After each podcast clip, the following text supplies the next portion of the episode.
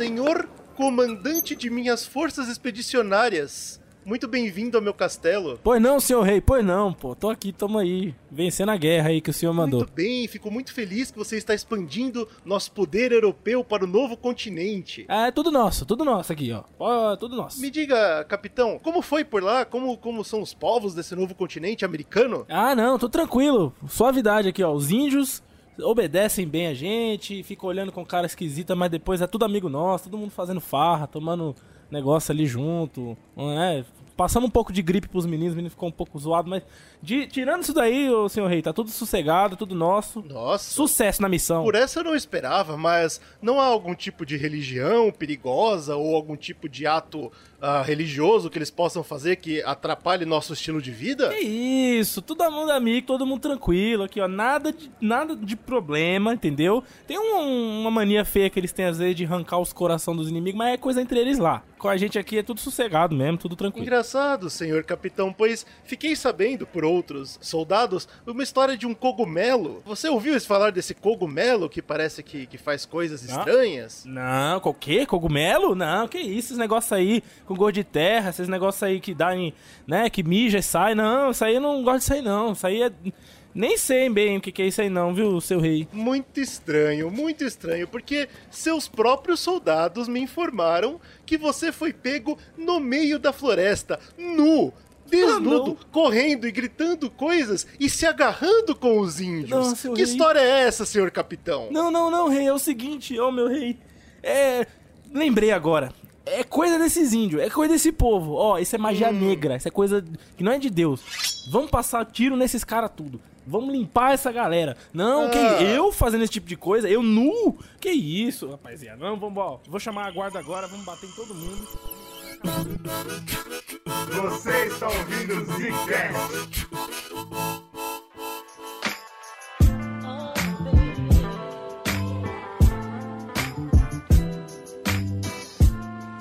Está começando mais um Zcast no bagulho. Quem falou, Bruno? Quem fala é slow, glória a Deus. Nação brasileira. Eu, ó, depois desse final de semana agora, não vou nem falar o contexto, que a história é longa. É. Depois desse final de semana, eu achei que não estaria aqui para gravar esse Zsca- Zcast hoje. Uau. Aqui que falou Eugênio. e Caralho, eu queria saber Não, o foi só um desabafo só, desculpa é, aí, tá? eu participei da dor de cabeça que, que a gente sofreu nesse Não, fim de foi semana. aí. foda, foi de Foi uma merda, foi uma merda. Mano, Mas qual- todo, tamo é, vivo. eu, eu- eu- eu digo assim, ó, tem a ver com o exército brasileiro, incapacidade humana e cansaço. A gente teve contato direto com a Força Aeronáutica Brasileira. Bom, de qualquer forma, vamos lá.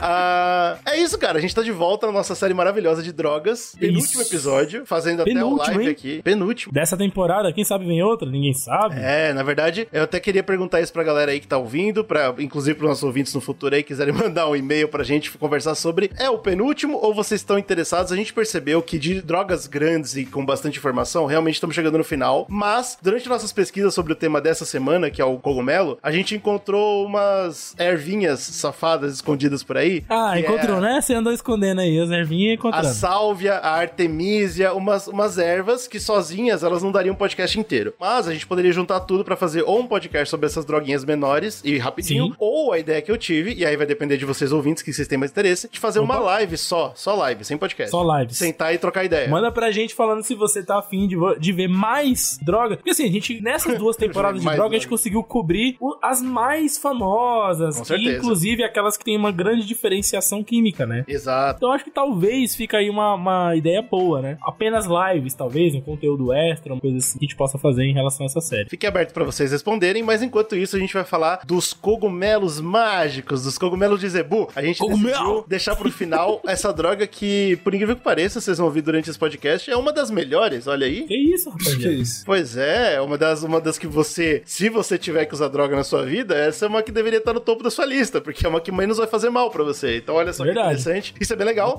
E é claro que como tem muita ah, essa parada do cogumelo alucinógeno, ele tem uma ramificação gigante dentro da, da, da- da natureza. E é claro que a gente teve que se- selecionar um pouquinho pra fazer esse assunto. Então a gente vai focar no gênero psilocybe dos cogumelos, porque tem até cogumelos de gêneros diferentes que são alucinógenos. A gente vai focar no psilocybe e, e a gente vai também evitar falar, por exemplo, das trufas do psilocybe também que existem. Então vamos focar nos cogumelos psilocybe, é isso. Cogumelo trufado? Trufa, Tipo de. Ih, Tem chocolate? Trufa que te deixa louco, velho. É um bagulho incrível. Caramba, isso é interessante, hein? Sabia que tinha trufa de droga. Porra, né? você nunca foi na Paulista, cara, de noite? Ah, é verdade. Tô mentindo, desculpa.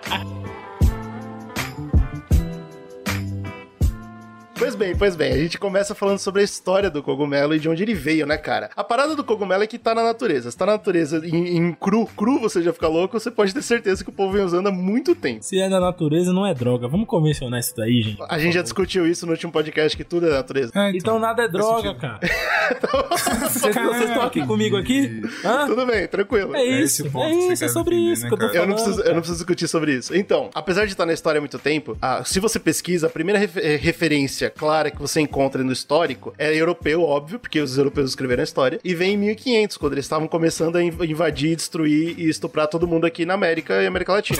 Caralho, aí- Show de... Caralho, você matou seis anos de aula de história na escola agora. Porra, parabéns. Mas é isso, né, cara? 1500 eram as grandes navegações, né? Ali, 1400 entre 1400 e 1500. Esse século maldito aí. que os caras vieram fuder. Então, e aí é legal porque a maior parte dos, dos bagulho que eles encontravam, onde eles chegavam, muitas coisas ou europeu se apropriava Exato. ou ele demonizava, né? Não tinha meio termo de falar assim, é deles e beleza. Não, Isso tinha não isso. existia, né? né? Não, mas eu acho que eles, eles aprovavam antes, né? Antes de demonizar, eles davam uma aprovada legal. Com certeza. Curtia, é bacana. Aí isso falar, aqui- agora eu não quero mais. Isso aqui não, já provei, já não é de E foi Deus. isso que aconteceu, né, cara? Eu acho que nesse primeiro contato que eles tiveram, eu imagino que algum europeu teve uma bad trip muito forte, porque assim que os europeus tiveram contato com o cogumelo, a primeira coisa que eles fizeram foi demonizar e falar isso é super Mas, proibido. mano, cogumelo não era um bagulho né, europeu também, não? Nem Então, fudendo? tem na Europa, sim, mas vai a, a partir de 1500 que você começa a ver a galera falando sobre isso, inclusive na Europa. Então talvez tinha mais debaixo dos panos, ou algo Não, assim. porque, tipo, cogumelo é um negócio muito fácil de nascer na natureza. A gente vai até comentar sobre isso hoje. A facilidade com que ele cresce em ambientes minimamente preparados pra isso, tá ligado? Existem mapas, como o cogumelo é uma droga que é muito fácil acesso, se vocês pesquisarem online, vocês vão encontrar, tem mapa térmico de onde ele nasce no mundo. E ele nasce no- em todos os lugares do mundo. Em todo, em todo o. continente tem algum lugar que nasce cogumelo. O, o cogumelo, ele não é uma planta, ele não é um bagulho, tipo, ah, ele é um fungo, né? Exato. certo? E o fungo é uma das criaturas mais bem adaptadas, evolutivamente falando, que existem na natureza. Né? Existem quiser. fungos que conseguem, pasmem, eu fui ler isso, eu fiquei abismado. Existem fungos que conseguem espalhar os seus esporos entre continentes, cara. Sim.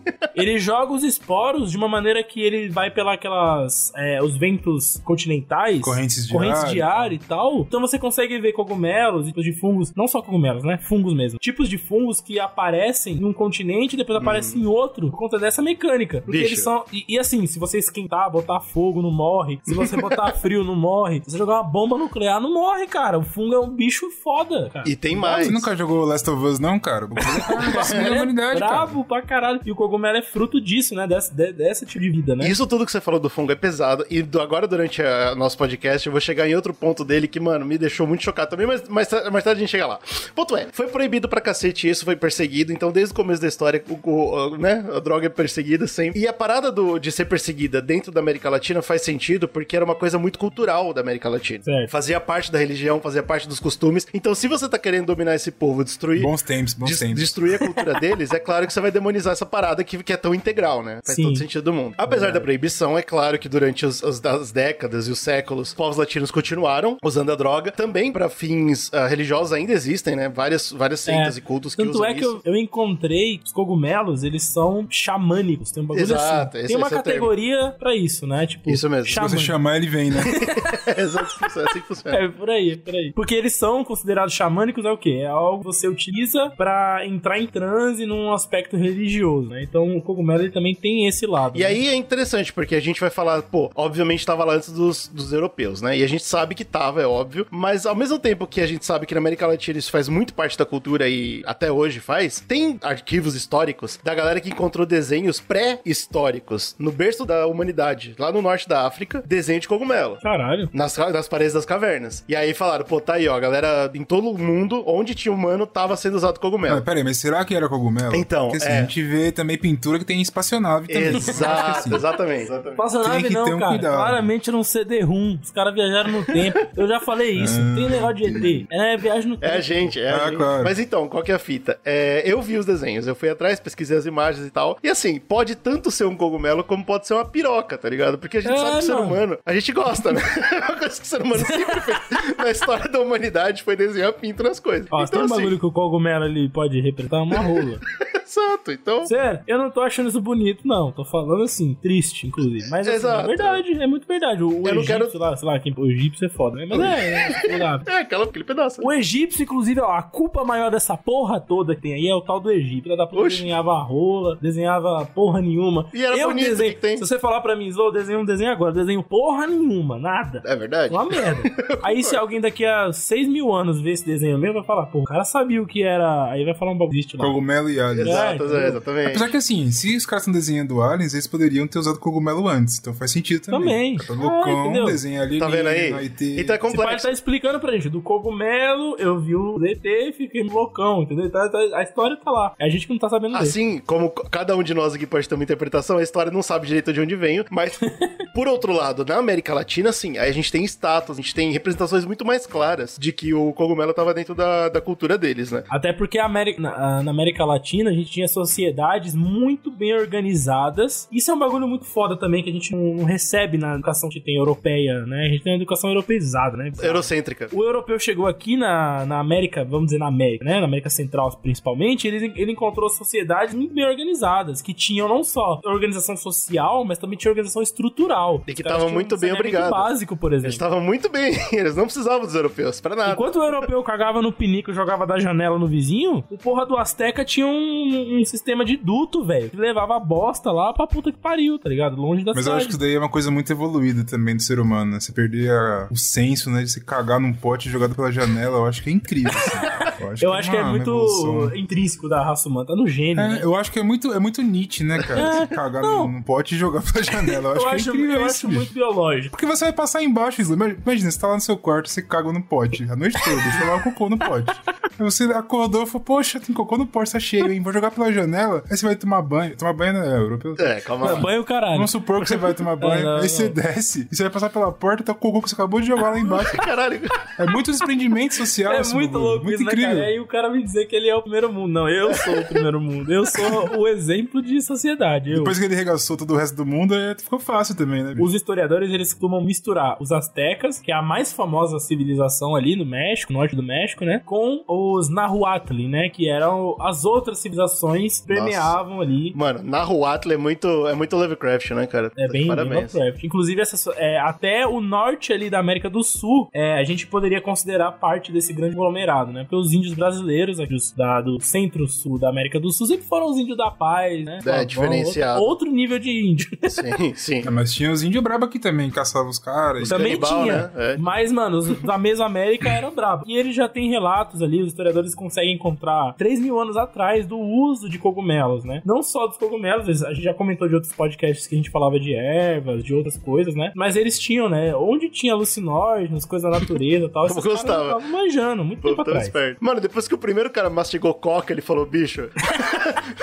É, gente, ah, inclusive o primeiro cast dessa série toda que a gente fez sobre- foi sobre cocaína, né? E a gente Exato. comentou que tem uma lenda, pá, e não muda muito o cogumelo, né? Porque os astecas eles chamavam o cogumelo de Teonanacatli, Teonanacatli, que significa carne dos deuses. Assim Pronto. como a folha de coca também era uma parada que é, associavam ao divino, né? Sim. Cogumelo, mano, eles comiam e falavam, mano, isso aqui é a carne dos deuses. E os mazatecos, eles tinham outro nome que era Nitsi, né? Que eles chamavam, que era um Olha o o Nietzsche voltando, o. Nietzsche voltando com tudo.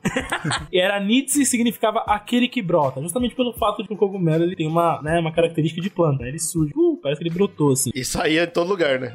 E essa galera toda, toda, toda da América Central, dessas civilizações, todos eles tinham essa cultura de consumir, de entender, né, essa parte alucinógena do bagulho. E é dito também que esses cogumelos, eles, eles eram tão importantes nas civilizações, ele foi parte da festa de coroação do Montezuma, que é o grande imperador, né, azteca, na, gente for pesquisar e tal, a gente vai ver que ele foi o grande, é, foi tido como deus, os aztecas e tal, né? Da hora, E pera. na cerimônia de coroação dele, ele distribuiu o cogumelo pra galera pra fazer a cerimônia parecer espetacular. E foi. E, e deve ter, Deve ter sido uma pra festa da caralho, porra, hein, bicho? Deve ter sido uma Ah, festa de arromba. Por quê? Ele sabia do efeito do bagulho. Ele queria que ele se transformasse mais na mente das pessoas, né? E, e de fato foi. Consideraram ele um deus, né? Depois disso. Porra, cara. Até ele mesmo deve ter usado tanto que nem entendeu Ah, cara, eu sou um deus, eu tô voando, tô Isso, incrível. isso é uma coisa que eu acho que deveria demais. Voltar, assim. Não, não os deuses dando droga pras pessoas, mas as religiões cultuarem a natureza. E essa- a, a gente ia ser outra terra, velho, se fosse assim ainda. Ah, eu pensei que era quando o cara, sei lá, virasse presidente e desse droga pra todo mundo de graça pra gente ficar louco. É Pode tipo acontecer, isso. pode Imagina, acontecer. você é eleito presidente, você fala assim, porra, pra eu ter um bom mandato, eu vou distribuir droga, pra todo mundo me ver como uma criatura incrível. E E, aí, porra, a partir daí eu tô reinando. E é isso. E, e, tipo, independente disso, é claro que depois de um tempo, não só o uso do cogumelo, mas o de outras. Na folha de coca, por exemplo, tem- eles têm uma característica religiosa em cima daquilo. Sim. E muito se associa ao efeito. A gente vai explicar o efeito químico aqui, por que, que você brisa tanto, mas na brisa, o cara chega nessa conclusão. Ele fala, porra, isso só pode ser uma parada divina, fora do É, além- é, plano, né? Acima da gente, né? Exato.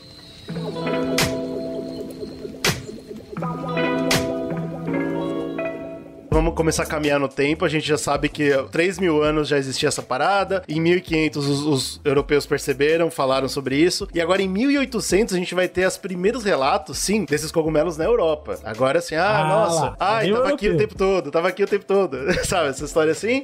Foi o europeu que colocou o gnomo no meio da história ou já tinha? Provavelmente, cara. Eu não sei quem foi que colocou o gnomo. Senão a gente não encontra. Nos- O gnomo ninguém quer saber, né? Mas tava lá, é, ele é a representação Mas ele tava disso. lá. E encontraram, então, tem relatos de- dos cogumelos na floresta da Inglaterra. E mais tarde, em 1950, o negócio começa a ficar muito popular. Por que que em 1900 isso- pegou uma popularidade muito grande? Primeiro, porque a gente aumentou a comunicação entre os lugares, certo? Que é muito importante. Mas teve uma pessoa, uma médica, mulher, olha só que legal, ah, que foi um nome importantíssimo na popularização de cogumelo alucinógeno no mundo. Pega essa, eu não esperava por essa nem. Mas é, você fala de cogumelo alucinógeno especificamente, né? Isso, alucinógeno. Tá. Especificamente o psilocybe. Aquele que você comia dava barato. Isso, essa, essa mesmo. Uma médica russa-americana, cara. Valentina Pavlovna. Ela nasceu no- na Rússia, depois eh, viveu a vida inteira nos Estados Unidos. E lá ela começou a pesquisar sobre esses cogumelos, que dava brisa, e começou a ficar interessada. E ela começou a viajar pela América Latina. Todos os lugares que ela ia, ela parava no lugarzinho e usava uma droguinha.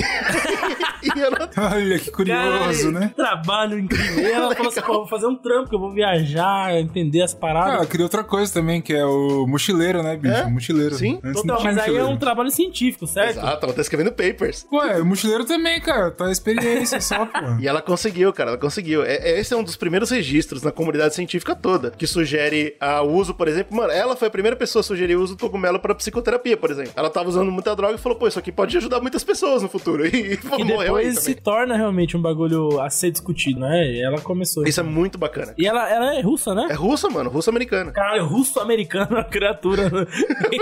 o russo-americano. Transcendeu. Ô, bicho, é 1950 isso, certo? Isso sim, cara. Cara, em Tô louco. 1950 a pessoa se autodenominar russo-americana, caralho, ela é muito, muito transgressora, cara. Tinha que Porra usar é muita essa? droga, não tinha que usar muita droga pra ficar tranquilo. Ficar louco. Porra é essa, cara? E ela e é interessante que ela, como ela era a única pessoa na época que tava fazendo isso, e se você pensar na história, ela é uma das únicas na história a ter feito isso, ela se nomeou uma etnomicologista. E a parada dela é que o estudo dela é sobre cogumelos e os efeitos deles em sociedade, entendeu? Então, nas diferentes culturas, por isso ela ia e estudava como que o cogumelo funciona pra vocês. O que, que é, a- é só droga ou não? Tem religião envolvida ou tratamentos e tal. E ela foi estudando essa parada, ela pu- publicou alguns papers. E uma das coisas que ela, que ela publicou, que é muito legal, é que ela dividiu o mundo inteiro em dois, em dois, dois grupos. Ou você é um cogumelofílico, que é uma pessoa que gosta de cogumelo, ou você é cogumelofóbico, que é uma pessoa que odeia cogumelo. Não tem meio termo. Você ama ou você odeia. Exato, e por algum motivo ela meteu a divisão no mundo e falou: todo mundo tem que ser cogumelofílico. Caralho, é? Muito louco, cara. E infelizmente ela morreu um ano depois de pu- publicar todos esses bagulhos. Ela publicou tudo isso em Rapaz, 57. também ela viveu bastante, né? Ó, mas também ela viajou legal, comendo cogumelo legal, usando legal as coisas, não é? Ah, e eu, e eu posso aqui botar minha mão no fogo aqui, que ela não usou só cogumelo, não. Ela, ela popularizou. O importante é que ela popularizou essa parada, né, cara? E aí, no próprio ano que ela morreu, em 58, o Albert Hoffman, que a gente já comentou, inclusive, no LSD, esse cara já gostava mesmo de estudar psicodélicos. E, convenhamos, o LSD é muito próximo da psilocibina. Eles estão lá. E ele foi o primeiro cara a isolar o- a substância. É, pois é, essa discussão, inclusive, a própria discussão que a Valentina fazia em relação aos cogumelos, ela é muito parecida com a dos LSDs nessa década. Exato, faz Que é, sentido. que é basicamente o quê? Porra, essa merda acessa a mente. Exato. Então, talvez a gente consiga curar problemas da mente com isso, ou talvez elevar a mente com isso. São mesmas discussões que a gente falou no QG LSD, né? Mesma coisa. E o efeito é muito parecido também, não por acaso. Ah, e aí, dois anos depois, então, tipo, você vê a a atração que ela trouxe, né, pra, pra comunidade científica. O cara isolou a substância dois anos depois, Harvard começa um projeto chamado Projeto Psilocibina de Harvard. E aí eles iam estudar sobre essa parada. Foi dois anos de projeto, pesquisa intensa. Eu não sei como é que essa merda não foi parar no MK Ultra. Eu acho que por- talvez por causa desse, desse bagulho aqui que aconteceu. Porque eles, como, toda, como todas as pesquisas que a gente já falou da Harvard e dessas outras faculdades, no nosso podcast Experimentos Sinistros, vocês podem ir atrás pra ver a desgraça que eles faziam. fizeram, fizeram. Deram droga pra gente sem avisar que tava dando droga. Testaram um monte de Um estudantes. monte de merda anti, É. anti- antiética. Foda-se, né? Vamos cagar no pau. né? E aí deu tudo errado e morreu o projeto. Isso é importante porque ah, hoje em dia estão tentando reviver esses projetos, né? E se percebe que no passado já tentaram e erraram tão feio que não foi pra lugar nenhum. É muito triste isso. E em 70, ah, a, a pesquisa tava tão grande que a gente já tinha descoberto 180 variações do mesmo, do psilocybe, da, da- da- do gênero psilocybe. De tanto cogumelo que tem, que droga. Tem 180 cogumelos diferentes. Vou dizer, inclusive, é o seguinte: até hoje é esse número. Olha aí. Ah, mas os caras também estavam comendo até cogumelo que não devia, né? Os caras tava testando legal. Porque não é à toa que essa moça morreu aí. Eu acho que ela fez esse cogumelo Cara. Essa aqui deu brisa, essa aqui, deu... essa aqui morria. Acabou. Alguém tinha que investigar a morte dessa mulher aí. Algo errado aconteceu. Bom, eu sei que a gente tinha muito conhecimento e a gente não foi pra lugar nenhum com isso. É muito triste. Morreu nos 70 mesmo, a gente descobriu tudo e parou, largou. E aí é legal porque um dos, dos 180 cogumelos é um nosso brasileiro. Existe o Psilocybe brasiliensis e é muito bacana isso. Mas apesar- Brasiliensis. Não é o mais famoso, mas é legal saber que tem o nosso. Fico feliz por Verdade, isso. verdade. Nasce na roça. Você tem uma roça, né? É mato, é gado. Começa por aí, Tem né? que ter bicho. Galinha. Tem que- é, tem que ter bicho. Cachorro de roça. Cachorro de roça é, diferente de cachorro de cidade, né? Total, total. Vai brotar dali uns 3, 4, 5, 6. Que já dá pra dar uma brisa boa. E aí, você sabe que tem até uma tática antiga, né? Que os caras pegavam porcos. Porque os porcos adoram comer isso. Exato. Então eles usavam os porquinhos pra ir, pra ir cafungando e achando cogumelo. Igual trufa. Ah, Slow, por isso que você comprou um porquinho. tem. Bom, de qualquer forma, o cogumelo, cara, ele não é uma planta, né? A gente já deixou isso claro aqui desde o começo do podcast. Ele nem tem clorofila, ele respira que nem a gente. Bom, não que nem a gente, mas ele respira oxigênio e libera CO2. Então ele é uma, é uma criatura diferenciada, cara. E aí eu fui atrás de entender o porquê que tem tanto misticismo. É claro que, obviamente, o lucenógeno ajuda muito, mas rola um misticismo por trás dos cogumelos porque eles têm uma parada chamada IFAS, né? Que é a- as raízes do cogumelo. E essa parada é muito evoluída, cara. É muito. Eu não esperava essa parada, eu vou falar aqui pra vocês uma coisa que eu não sabia. Ah, meu Deus. E, e me deixou choquito. E, e vai junto com o que o Slow falou, né? Que os bichos já são super evoluídos, eles já aguentam qualquer situação, qualquer terreno, eles vão crescendo, não estão nem aí. E essas ifas, elas são como se fossem. Sabe quando você vê o, cogumelo nascendo, ou o mofo, afins, e você vê aquele pelo? Hum? Ou tem um pelinho, ou tem tanta raizinha junta que parece, parece uma, uma buchinha. são essas raízes. São essas raízes capilares, tá ligado? São muitas raízes pequenininhas que eles Tá, jogam. aham. E, e elas se comunicam, cara. Elas se eh, várias, vários cogumelos podem estar na mesma, na mesma rede de ifas e até outras plantas podem fazer parte da rede de ifas. E aí que o bagulho vai ficando interessante, porque eles não só conseguem saber, um cogumelo consegue saber o que o outro tá precisando. Por exemplo, eu sou um cogumelo que tem muito, sei lá, exemplo, nitrogênio. E aquele, aquele cogumelo não tem. Eu consigo passar pela ifa pra ele não morrer. Isso é foda pra cacete já. Porra. E a, e, uma, e a parada mais louca, além dessa passagem de nutrientes e água que eles têm entre si, que é muito legal, eles também têm comunicação, cara. Encontraram pulsos eletromagnéticos da IFA. Então eles conversam entre si, assim como o nosso cérebro, velho. Porque assim, o ser humano acha que ele é muito complexo. Caralho, eu sou muito foda, sou incrível. Isso faz a gente parecer até meio, meio tipo, humilde, né, cara? Mano, eu fiquei né? chocado. Eu espero que algum dia a gente faça é, podcasts relacionados com flora mesmo. Pra falar, por exemplo, de gêneros ou, ou famílias ah, interessantes do mundo das plantas. Porque eu queria fazer um, um podcast sobre cogumelos pra gente estudar isso a fundo, cara. Porque, pô, pulso eletromagnético numa rede neural que eles formam debaixo da Terra é um bagulho que me deixou chocado, velho. Aí eu entendo. Aí eu entendo o corno. Porque assim, se você vai hoje na galera que tá usando droga, que tá comendo a porra do cogumelo, eles falam, pô, isso aqui é, é- é, né? Que nem o Slow falou, isso aqui é a coisa mais evoluída do mundo. Isso aqui é, é, é divino. Por que, que é divino? Porque eles pensam, eles conversam, você fala, "Pô, que palhaçada. Aí você vai pesquisa e vê que é verdade, você fala, pô, fudeu. Os caras tão certos É mesmo. fuder. É O de bicho fuder. conversa. Então eu fiquei muito interessado. Eu acho que é um assunto muito legal que a gente pode ir mais a fundo no futuro. É claro que a gente não vai se, se estender aqui. Mas o importante é, vale pesquisar. Eu acho que tem muita pesquisa bacana pra gente fazer em cima disso. Nem tanto na parte da psicoterapia. Eu vou falar mais disso também até o final do cast. Mas o ponto é, estão pesquisando. No Brasil tá muito forte isso. Infelizmente nos Estados Unidos é proibido total esse cogumelo. Então é muito difícil. Lá eles não estão conseguindo pesquisar tão bem. Até as universidades têm meio que um preconceito. Aqui no Brasil tá forte, a América Latina tá forte. Eu acho que nos próximos anos a gente vai ver bastante coisa sobre não só o psilosobe, mas cogumelos no geral, cara. Expande por aí. Eu acho que é bem legal isso. A ciência acaba de fazer as pazes com drogas proibidas há muitas décadas. Pesquisadores voltam a apostar nas substâncias alucinógenas que alteram a consciência e provocam visões para tratar de distúrbios como depressão, ansiedade e transtornos de compulsão. Inclusive, eu pesquisar e encontrei muito trabalho. Muito trabalho na área médica. Tem muita coisa. E muito trabalho na área gastronômica.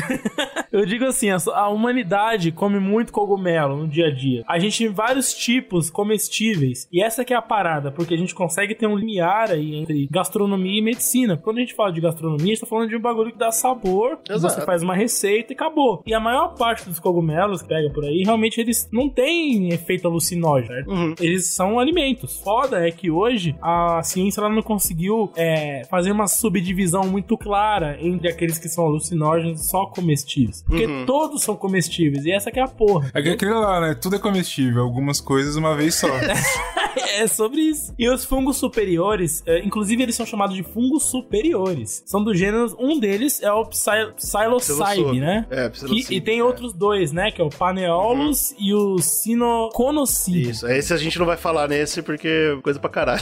A gente tá focando aqui no, no das psilosobinas, por quê? Porque eles são os que dão baratão pra nós ficar, né, alucilouco. É, é o que tem por aí, é o que tem por aí. Você gostou do alucilouco? Gostei, gostei, cara. Inventar. Parece... Já anotei aqui. Parece alguém que usa. Existem três grandes tipos de cogumelo. Um terço deles é os psilocibinas. Eles perfazem uma, uma série de espécies de mais de 180, mais ou menos aquilo que o Eugênio falou na década de 70, 50 pra 70 ali, né? Aquela, aquela a gente foi descobrindo, né? Tudo. A galera fechou essa quantidade. Até hoje hoje essa quantidade, tá ligado? É, não se descobriram outros tipos. É perigoso isso, né? Isso é, mano, não é perigoso assim, mas é porque cogumelo ele se reproduz de um jeito muito diferente também. Ó, mais uma coisa de cogumelo que é muito louca. Eles têm uma, não é evolução, mas uma variação genética muito forte. Então, talvez de vez em quando nasce uma, um gênero novo que a gente nem com gênero não, mas um estilo, uma espécie nova que já deixa de existir na semana que vem e a gente nem ficou sabendo, porque eles têm uma variação genética muito pesada. Isso é verdade, mas é, por exemplo, por que que existem três grandes tipos? Porque mesmo que surja uma nova espécie de variação variabilidade genética muito louca, é, mesmo assim, ela não deixa de fazer parte desse grande é. subgênero, sim, né? Sim. Então, é por isso que eles caracterizam assim. E aí tem os basidiomicetos, que são espécies de fungos que se, se procriam, né? Se dispersam através dos esporos. Hum. E essa é a grande quantidade dos fungos, aliás. Esse é o é nome de todos que, eles que usam esporos. fungo é uma desgraça, cara. Se você pega a porra de um pão que é. tá com um bolor, uhum. meu amigo, já era, esquece. esquece esse pão, velho. Esse fungo, ele é brabo. Sinceramente, sinceramente, esquece,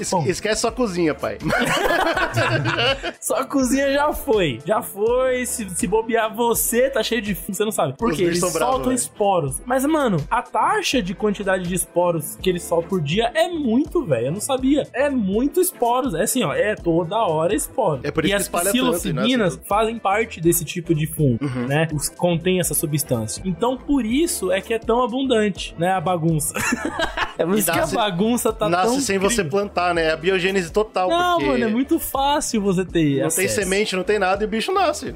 tá lá. E, e aí uma coisa, por exemplo, se você pega na, na, de maneira natural, tá? Sem você querer plantar. Depois o GG vai falar de, de maneiras de você fazer isso em casa, é claro, a gente sempre fala. Mas é, se você não quer nem saber, esquece essa porra. E você tá por aí andando em solos argilosos, pastos abertos, né? Com aquele crescimento fácil de, de ervas e tal, ervas daninhas e tal. Solo com muito esterco bovino. Volto a frisar mais uma vez que os fungos é uma das criaturas mais bem adaptadas evolutivamente. Um dos. E mais inteligente, né? Falou, pô, o mundo é uma merda. Então, então eu vou crescer na merda. Aí.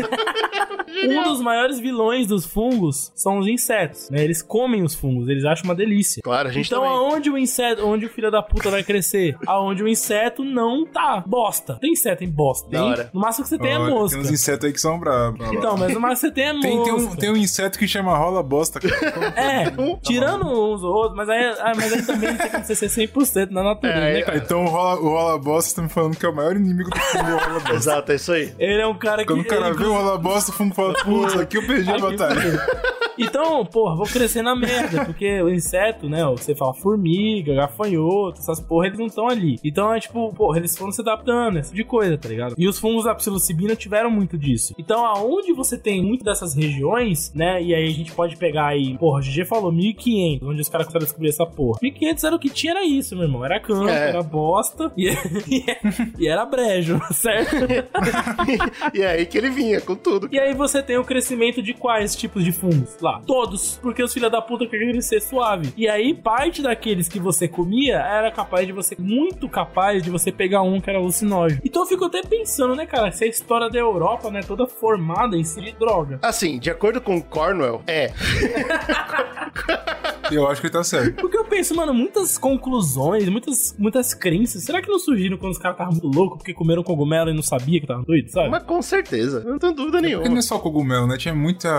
é, o- o- a terra é muito abundante em alucinógenos. É né, verdade, bicho? cara. E aí, Gases lá, que os caras Delfos lá ficavam cheirando gás de droga lá. É, mano, é Ah, tudo meu isso, Deus, cara. Eu acho que toda a construção estrutural da sociedade é esse droga, cara. Tem essa, essa teoria. É E possível. isso ficou mais forte quando recentemente os cientistas chegaram à conclusão de que o gene responsável pela formação da psilocibina, os fungos, ela é um gene dominante dentro do processo Hum. evolutivo. Então quer dizer, quanto mais evoluir, mais vai ter psilocibe. É isso. Exato. Então as Olha que espécies que, conseguiam sobreviver melhor, parte do motivo disso era porque tinham esse gene. Que loucura, então os né? fungos que te dão barato são os fungos mais bem adaptados para sobreviverem na natureza. Porra, aí Não? você não pode falar isso pro cara que já tá achando que é tudo uma brisa louca e vai falar, aí, eu tô consumindo a evolução, aí vai ficar louco mesmo. E a psilocibina, adivinha que tipo de molécula ela é? Eu acho que a gente falou em todos os caches aqui, o 80% dos caches de drogas. ela é um alcaloide. Ó, surprise, surprise. É, falou em droga, você fala em alcaloide, na hora, né? É isso. é. E ela é uma- a principal substância psicoativa desses tipos de cogumelos. É, você tem uma segunda que eu vou falar agora, mas essa segunda ela é derivada da psilocibina também, então não foge da regra. Ela ganhou popularidade nas de- na década de 60, junto com o LSD, Olha naquela isso. parada da comunidade hippie, né? Só que, em- sim, de uma maneira curiosa, ela não teve a mesma popularidade. Eu chuto, né, lendo as paradas, pensando um pouco sobre o mundo, eu chuto porque o cogumelo é um bagulho alimentício, né, cara? É, E o LSD ser, é uma gota, tá ligado? Ou um selo, sei lá. Eu acho que a acessibilidade do LSD é muito maior. Ela não envolve você comer nada, tá ligado? Então, é, pensa, você tá num rolê, você não tá precisando em comer, né, cara? Você tá precisando em ficar É. doidão, aquela coisa toda. E eu acho É que outra coisa na cidade também, né, cara? Você É. não vai ter um acesso tão fácil ao cogumelo quanto a drogas que a galera faz É, em casa. todos tá esses, esses quesitos acabam fazendo com que o cogumelo acabe perdendo mais popularidade. Mas os efeitos são muito similares. Então, se, se você ouvir o nosso cast de LSD, você vai ouvir aqui muita coisa parecida. E por que que os cogumelos eles atacam tão bem a nossa cabeça? Porque eles possuem uma química, uma estrutura química muito parecida com substâncias que são biológicas, né? Muito porque adivinha nitrogênio, né? Já falei muito disso. Exato, nitrogênio é brabo, bicho. O nitrogênio, associado a anéis aromáticos, eles têm uma facilidade muito grande de penetrar biologicamente no nosso organismo, né? Porque o nosso organismo é feito disso, né? A gente tem muito carbono e muito nitrogênio, cara. Então, se você pega um anel de carbono e põe um nitrogênio, o corpo fala, opa, eu conheço isso de alguma Tá forma. liberado. é isso aí mesmo.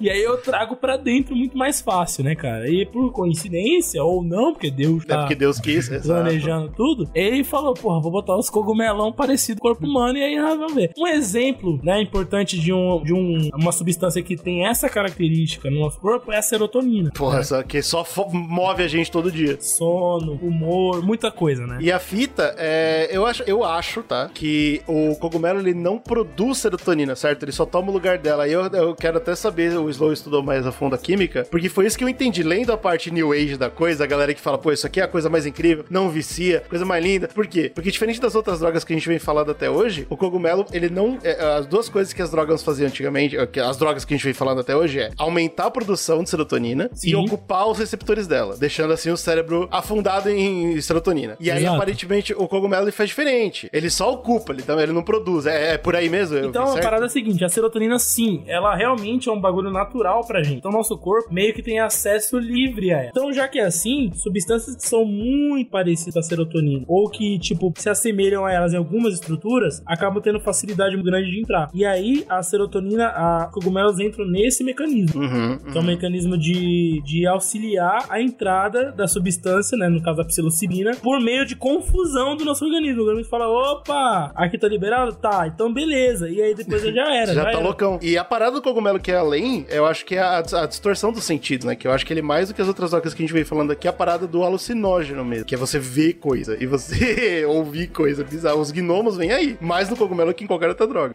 Preste bem atenção nesse caso.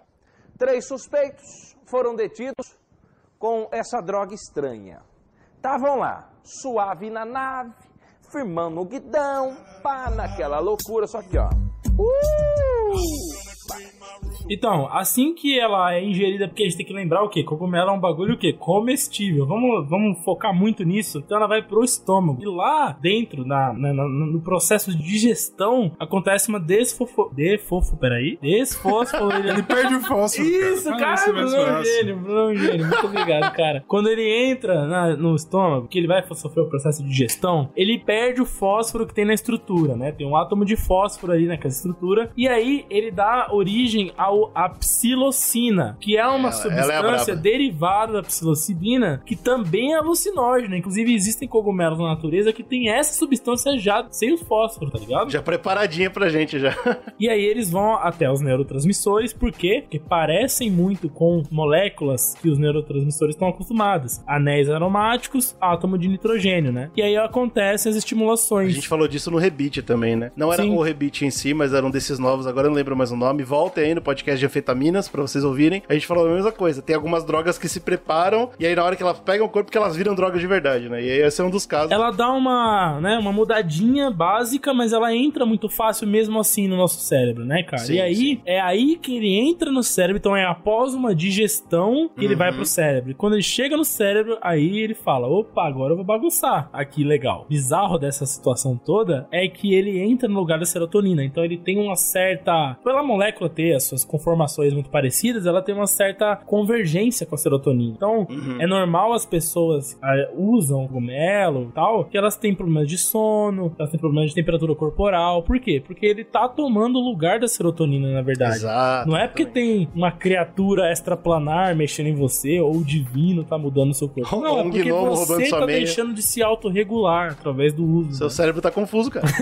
E assim, a gente sempre dá qualquer coisa que você coma, tá? Vou falar aí, bolinho de drogas, em geral, cogumelo, tudo. É o, Em geral. Em geral. Em média. Cara experiente, né, bicho? É o média quanto tempo que dá pra bater? Isso é um, é um senso comum, é meia horinha, né? Meia horinha que é digestão. É digestão. Meia horinha que é o tempo do quê? Da, do ácidão quebrar tudo, de você digerir, de começar a ir pro seu sua corrente sanguínea. E os efeitos aparecem depois mais ou menos desse tempo, né? Uma meia horinha e tal. Varia de pessoa pra pessoa, claro. Mas a média é essa, né? Até 6 horas ainda dura, né? Depois, depois disso. Exato, Se você né? usar uma dose normal, que eu vou falar quanto é mais pra frente, dura até umas 6 horinhas. É mais ou Então, assim, aí. é, é aí de novo a diferença entre ele e outras drogas comuns que servem pra vício direto, como por exemplo cocaína ou, e heroína, essas afins, que te dá brisa na hora e te ferra e aí vicia mesmo. Essa não, é mais uma das drogas que tem um efeito atrasado, né? É. Isso é, é- é defendido pela, pela- por alguns, eu, eu não concordo com isso, tá? mas é defendido por alguns que, ah, é por isso que não vicia, porque demora um pouco. Eu não, eu não concordo. É, isso aí é foda. Apesar do vício ser baixo mesmo, mas eu acho que o uso acaba sendo diferenciado por um dos motivos é esse. Com Porque, por exemplo, o cara, ele vai pra uma festa, ele quer ficar loucão. Fala, porra, hoje eu vou travar, hoje eu vou virar o cabeção. Foda-se.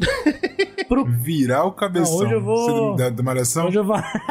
Hoje eu vou dar um twin, hoje o bagulho vai ficar incrível. Mano, pro cara É. comer um bagulho, né? Ele vai comer, né? É, Porra, é mastigar, agradável. engolir, tá numa balada, você não quer comer. Vai esperar meia hora pra dar um bagulho. Até lá, cara, já foi, tá ligado? É, acho que é um dos motivos pelo fato da galera ter um uso diferenciado. Normalmente cogumelo você vê muito uso mais voltado pra esse lado mais xamânico, né? Que é um negócio mais assim, espiritual, um negócio mais de, de ritual, esse tipo de coisa, né? E você tem muito mais esse negócio do tipo, mano, comi sem querer um cogumelo que tava nessa vibe, porque É muito eu real. gosto de comer cogumelos da natureza e acabei me aventurando. Então são, é, é um uso diferenciado, certo? Tem muito disso. A gente sabe que não tem como ser mais rápido que isso. Quando você come o cogumelo, passou a meia horinha, o que vai acontecer com você? Uma leve tontura, vai dar um desconforto gástrico. E eu vou explicar como evitar isso, galera. Nada tempo. Legal.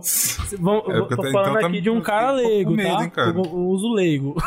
o uso leigo. Zuleigo. Uso, uso de- despreparado. Dá uma dorzinha, um desconforto na barriga. Porque esses cogumelos não têm gosto bom, cara. Eles têm gosto de terra, mano. É um bagulho desagradável de comer de verdade. Ainda É tem ruim. essa, né? Então, Ainda pô, fa- essa. faz sentido, cara. Se você temperar o cogumelo, você, você tira a brisa dele? É, não, mas é aí que vem a- o segredo Aí, que vai contar. Você Esse é o grande problema, Brunão. Ah, Temperou. Entendi. Temperou, fudeu. Que aí ele, fica, aí já era ruim, ficou gostoso, agora fudeu. Exatamente. Agora que nós vamos pensar, comer né, essa merda. foda-se. Mas é isso. Pode acontecer um pouco mais pra frente, você começar a ter percepções ilusões visuais e Que é o efeito É espaciais. Aí vem os gnomos. Por quê? Porque a primeira parte é de gestão. Então aí que vem a tontura, vem o desconforto, vem a ânsia, esse tipo de coisa. Passou daí, meu irmão, aí é cerebrão, né? Aí É começa a vir mexer com as brisas, com o que você tá vendo, sentindo, enxergando, percebendo do Meu espaço, né? Começa a ter alucinação, esse tipo de coisa. O topo, né, que a gente chama daquela viagem alucinógena, ela costuma ser depois de umas duas horas de você ter comido o cogumelo, né? Então, duas horas depois que você comeu, é a hora que você tá no ápice dos efeitos. É quando você tá Lucy, Lucy Não, Crazy. Lucy Crazy. E você tá Lucy Essa é a hora, Crazy. essa é a hora. Não é nem a Lucy Louco, é a Lucy Crazy, que é mais ainda. e, e a galera começou a investigar. é, os cientistas tentaram entender qual que era o processo da, da digestão do cogumelo, né? Porque a, a maior parte das drogas que a gente falou nas séries, ela sempre vem de um uso destinado, né? Então você usou a heroína, ela vai direto. Você usou LSD, ele vai direto. O cogumelo, ele tem essa parada de ter diferentes partes do seu organismo ativadas em ordens diferentes. Então é difícil você fazer um rastreamento, assim, da, da ordem do que tá acontecendo. Então eles usaram, fizeram, eles sintetizaram, né, a psilobina em laboratório. Você pega voluntários, provavelmente universitários, né, tá ligado? Você- Óbvio, óbvio. e aí você faz, põe isso neles e eles colocaram carbono 14, né? Que são car- é, carbonos é, radioativos que você consegue rastrear. Logo um câncer, gente. Não, carbono 14 não dá câncer, fica tranquilo. Mas ele. Eu não confiaria, não. não Não confia? confia. Isso é papo de cientista que é Papo de cientista, total. O carbono 14 ele é facilmente rastreável porque ele é radioativo, né? Então você consegue ler a, o caminho dele mesmo no organismo. Então eles perceberam realmente esse, esse fizeram testes assim e perceberam que existe uma sequência bioquímica, né? Uma biossíntese dentro do corpo. Então significa o quê? Que o cogumelo ele entra e ele passa por todo um processo químico ainda até chegar no cérebro. Olha aí, então você tá me falando que ele entra em comunhão com a gente. Ele entra, é, em outras palavras é isso, ele Ele não é um corpo parte estranho. do, do, do seu mecanismo interno. Ele, fa- ele Ah. entra, ele entra mesmo. O Riponga não pode ouvir isso. Você pode falar como um grande intruso ou como um grande convidado. Aí fica seu critério. É, gostei, Acho que gostei. geralmente convidado. Convidado, É, convidado.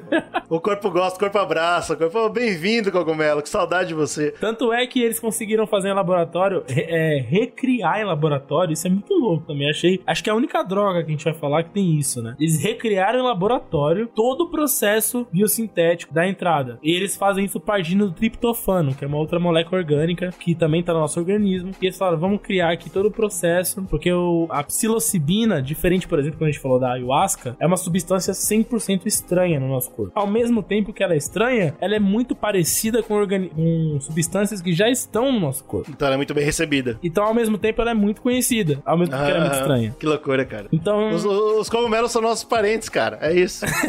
Mas só que assim, ó, geralmente quando os caras fazem essa mania de tentar, ah, vamos ver o que que dá a brisa nessa parada aqui, da natureza, e vamos né, transformar em um pó branco pra chegar.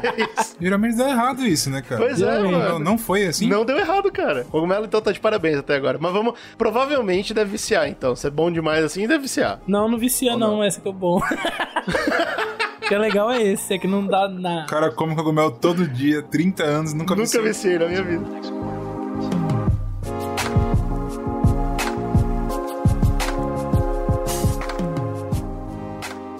Peguei um estudo, esse estudo também já é um pouco antigo, é dos anos 80. Eles falaram, não, não é possível, o povo tá comendo isso aí com força, Tá, o povo tá louco. legal, o povo tá falando bem demais, vamos ver qual é o problema disso aí. Aí eles viram o seguinte, não existe relatos nem documentações de que essa merda vicia. Isso, isso é Porque eu- impressionante, cara. Eu não sabia, inclusive, eu acessei um documento de que mostrava a metodologia desse tipo de estudo. Eu nunca tinha visto. Metodologia para uso de vício na, na área química. Primeiro aspecto que você põe no trabalho é a pergunta pra galera que usa. Ah, sim, faz Eu sentido. não sabia faz. que o cientista pô. tinha esse nível de respeito. Não, porque você imagina o quê? Ah, é, o porque cientista vai, respeita, vai né? olhar pra É. quem usa e falar, tu tá um bando de merda, né? É Viciado. verdade, é verdade. Sei lá. Não, mas o primeiro ponto que você fala é: você usa cogumelo? Porra, eu uso. Gosto. Pô, ah, legal, Porra, bacana. porra, gosto. Legal. Tu é viciado? Quero- e aí quero vem sim, a... quero Não, sim. quero que você responda sinceramente. Você é viciado nessa merda? Que da hora, cara. E aí é eles é usam isso como, como base pro primeiro passo do estudo, né? É, mas tem que ser só primeiro também, porque porque aí o nego pode estar viciado e falar, não, eu viciado, mentira, nunca, nunca, nunca. Pode Comendo ser. cogumelo, doidão. Pode ser. Mas de todas as drogas que a gente vê a galera estudando, a maior parte das drogas a gente vê um uso efetivo desse estudo, tá ligado? Da galera falar, porra, eu realmente tô viciado em cocaína. Eu uso, Exato, e sou exatamente. viciado. E foda-se. A pessoa tá sabe, né? Se a pessoa tá sendo sincera, ela sabe. Se ela é sincera, ela sabe. Se é um estudo científico, o cara fala assim, ó, tudo, seu nome não vai ser mostrado, Tranquilo, não é. tem polícia te vendo, não sei o que, o cara fala real às vezes. né? É. Mas não existe relatos nem documentos de alguém que fala, eu uso cogumelo, sou viciado em cogumelo. ligado? E aí vem, eu vou discutir sobre isso mais tarde, mas eu acho que tem esse perigo tanto com cogumelo como com LSD também. LSD a gente comentou a mesma coisa, também não vicia, que história é essa? Eu vou entrar mais tarde nesse assunto. É, eu, do- eu lembro que a comparação do LSD era porque o efeito era tão rápido no cérebro É, que é outra porra. que o cérebro falava assim, não deu tempo de criar, de, De criar isso. Porque a gente tem que lembrar, a gente tem que lembrar que o, Foi, acabou, explodiu, o cara nem conseguiu. Como que nada. um vício químico é criado dentro do nosso corpo? Ele precisa de, de receptores celulares. Então a célula, ela deixa entrar ou não coisas dentro dela. Pra, por exemplo, se, pra você ficar viciado em café, ele fala, você toma muito café. Ele fala, porra, vou criar um monte de receptor de café, cafeína. Porque senão o filho da puta vai tomar essa bomba de café de novo e eu não tô preparado. Eu não vou ter o que corpo fazer se com isso. prepara. Ele não quer saber se a substância é boa ou ruim. Ele se prepara pro teu uso. Crack, heroína, cocaína, tudo é igual, tá ligado? Alcaloides em geral é igual, né? Então os caras vão lá e criam uma porrada de. de né, os caras que eu falo, as células. As células criam uma porrada de receptores. E aí, quando você para de usar aquela substância, a célula fala assim: pai, eu já criei Tô- receptor. cadê? Agora tu, tu, tu me traz a substância. E aí Exato. vem o vício químico. né? Você vai usar. Vai usar essa merda. O meu pai, por exemplo, se ele não toma café, ele tem dor de cabeça. Cara, tá viciado. Acho que café provavelmente é o que mais viciou o brasileiro, né? Talvez mais que é álcool. bagulho brabo, tá ligado? Sim, sim. Mas a psilocibina não tem essa porra. Olha que Pois engraçado. é, curioso. Curioso, né? E aí eles falam o seguinte: é, apesar de não ter criado um vício químico na, na- nos estudos que eles separaram, existe uma tolerância. Ah, justo. Então, assim, tolerância é diferente de vício, né? A tolerância é, porra, eu, se eu tomar, eu tomar um copo de café, nunca tomei café, eu vou ficar acordadão. Exato. Mas se eu tomar café todo mês, sei lá, toda semana, dia, eventualmente o efeito não vai pegar legal. Um café não vai dar, vai ter que tomar dois, ou é vai ter que tomar um muito, muito, muito forte. Exato. É, E- Toma café então, e porra nenhuma, pra mim é a mesma coisa. Aí. Mas eu tomo do mesmo jeito. Só que você ainda não tem dor de cabeça se não tomar, certo? Provavelmente tem, não? Então o Brunão, ele tá não. intolerante a café, mas ele não é viciado, entendeu? Aham. Ou significa o quê? Que pra você ter o efeito do café que você quer, você precisa tomar mais do que você. Cada vez mais, a Tomaria. quantidade tem que subir. É. Exatamente. Se não vicia, pelo menos faz mal, dá pra, dá pra ter overdose? Essa é uma pergunta importante. É, né, essa é uma pergunta importante. Fizeram um estudo também sobre toxicidade, né? Ah, é ótimo, vamos lá. E descobriram que a toxicidade da psilocibina é baixíssima. Pô, também, também não dá overdose.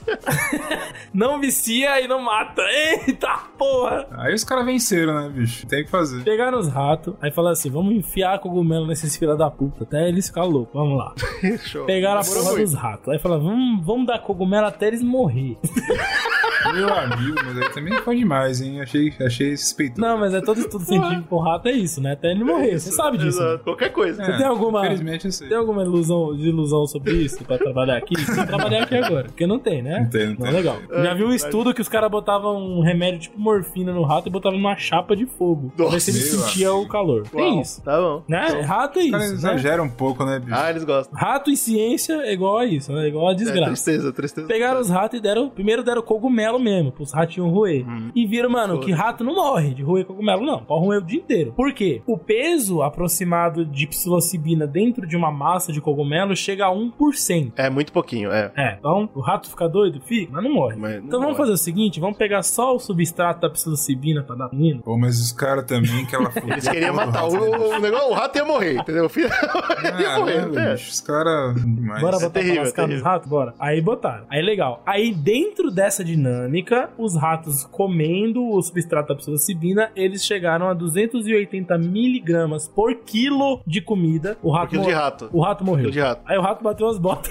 Aí o rato tem uma overdose e bateu as É muito, velho. É muito, é muito, é muito. Cara, amigo. você tem ideia? Isso é uma vez e meia a mais do que você cheirar cafeína pura. Se você cheirar, mano, multiplica aí. 1.5 vezes. Dá o quê? Você consegue morrer cheirando café antes de morrer comendo cogumelo. Não, é isso não que é nem quer dizer. Café, porque café também tem uma quantidade de Cafeína. cafeína ridiculamente baixa. Tô falando É cafeína verdade, verdade. pura, o pó, branco. É, é. Se você cheirar assim um tantão, é, chega a ser, deixa eu ver, vai dar mais ou menos uns 400 miligramas. Pega meio, meio quilo de. Meio quilo não, miligramas, miligramas. Então pega quase. Mas é por quilo seu, cara. Eu que tenho 100 quilos, por exemplo, é impossível. Eu teria que acabar com a cafeína de São Paulo, velho. Exato, exato. E os caras. E cogumelo, então, fudeu. Não, Pô, não, tá bicho, louco. aí eles deram isso pros ratos, os ratos bateram as botas. Aí eles foram fazer o cálculo. Beleza, Legal, porque o, o, o legal é que o, o organismo do rato Ele é muito próximo do nosso. parece muito com a nossa. Não dá pra gente fazer o comparativo. Aí vamos multiplicar aqui pra ver o quanto que um ser humano teria que consumir disso aí pra poder bater as botas também. E aí eles, eles chegaram ao cálculo de que uma pessoa de 60 quilos, que é o quê? Duas, duas pessoas a menos do que eu, Metade eu, me- metade mim. ele precisaria comer 17 quilos de cogumelo pra ter uma Que overdose. pariu. É. Ou Entendeu? seja, Mas alguém já fez isso. né? Fala, A velho. 17 quilos de cogumelo, velho. Porque o cogumelo é Pô, mas leve. O ser humano, o ser humano ele não tá nem aí pra Ah, meu nada. parceiro, 17 de quilo de cogumelo é cogumelo pra caralho. eu não acho que cabe 17 quilos na pessoa, mas tudo bem, legal. Eu falo cogumelo fresco mesmo, cogumelo. Agora, se você ainda der pra ressecar o cogumelo, fazer aquele processo de você deixar ele só o, só o baga a, a capa, né? Tira a água, deixa só a capa lá com o- a substância. Com a droga. Ainda droga. assim, seria quase, seriam quase 2 quilos de cogumelo. Olha. É impossível, é impossível. Eu acho, eu acho que, que impossível é uma palavra forte. Eu acho que tem uma galera que já fez isso aí que a gente não tá sabendo. Tanto que eu vou trazer outro dado aqui, que se você pesquisar mortes por cogumelo, existem, sim. É, porque a galera não sabia qual comer e comeu tóxico. É só por isso. Ah, tá. É, não foi É porque, é porque o infeliz comeu a porra do cogumelo venenoso e morreu porque tava querendo se drogar. Agora, de resto, não tem, velho. Não, mas é um, é um perigo isso aí também, bicho. Você vai buscar o cogumelo, você, como que você vai saber? Você, que que é? Isso é um perigo. Você é especialista, por acaso? Cogumelo, velho. Eu queria, nesse momento do podcast, sabendo que a gente ia falar disso, eu queria ter pesquisado todas as imagens e falar pra vocês: ó, galera, esses com essa cara são os bons e esses com essa cara são os ruins. E infelizmente não funciona assim na natureza, velho. É. Porque a- até o psilocibe, que é o específico, ele tem 180 tipos e desses 180 tipos tem de tudo. Tem com pintinha, tem sem pintinha, tem com pelinho embaixo, tem sem pelinho embaixo, tem ca- com a cabeça curvada, Tem a, cabeça ca- a descurvada. cabeça uma cor de abóbora. Tem tudo, cara. Então fudeu. É assim, ou- É. você tem que saber o que você tá comendo, velho. Você tem que saber o que você tá comendo, é isso. É, é Deus, né? Tem que ser um negócio religioso mesmo.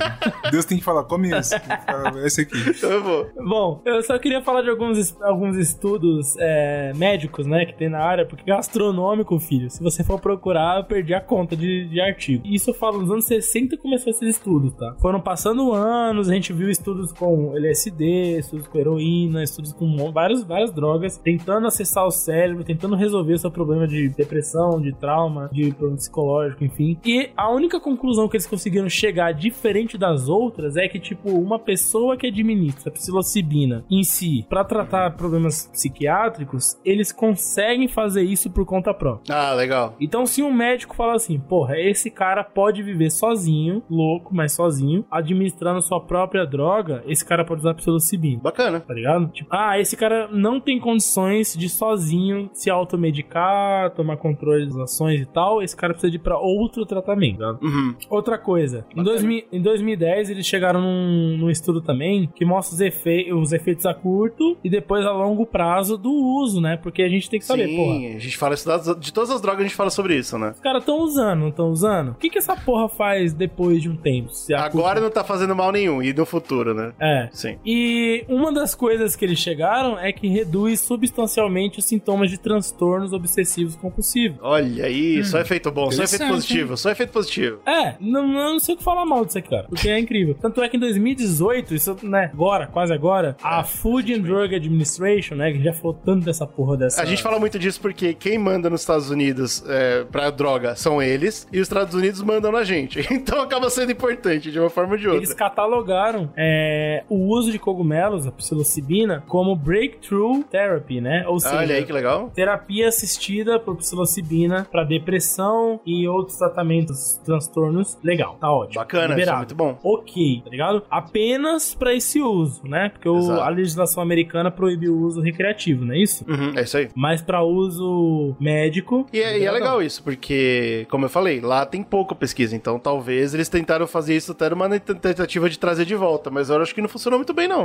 Os mais atuais é, estudos estão tentando encontrar alguma coisa que ajude em relação a isso, em relação a tratamentos de câncer, né? Igual LSD, igual várias outras drogas que a gente falou aqui. Principalmente em relação a pacientes terminais, ou seja, Maconha o também, cara né? já tá muito zoado. O maluco vai bater as botas mesmo. O que, que a gente pode fazer pra minimizar o sofrimento desse cara? E aí entra uma das coisas são as anfetaminas, né? Outras Uhum. coisas são os ácidos lisérgicos e agora as psilocibinas também fazem parte desse grupo de drogas que podem é, aliviar a dor terminal de um paciente com câncer. Faz sentido, cara. Você tá, porra, você tá fudido, você fala assim, ah, vamos dar uma diversão pra essa pessoa Mas dia. mas, mas não é melhor você dar uma coisa mais forte, uma pô. morfina, um negócio mais pesado? É, é, porque tipo, a morfina vai tirar sua dor e tal, mas às vezes o cara não, tá- não é só a dor que tá atrapalhando, às vezes o que tá atrapalhando é uma brisa mesmo, diferenciada. É. Dá uma relaxada. É que assim, ó, é, eles tentam procurar alternativas, né, cara? Não, eu não acho que os caras estejam pensando, infelizmente, no que o Bruno falou, né, de dar uma brisa boa pro cara morrer.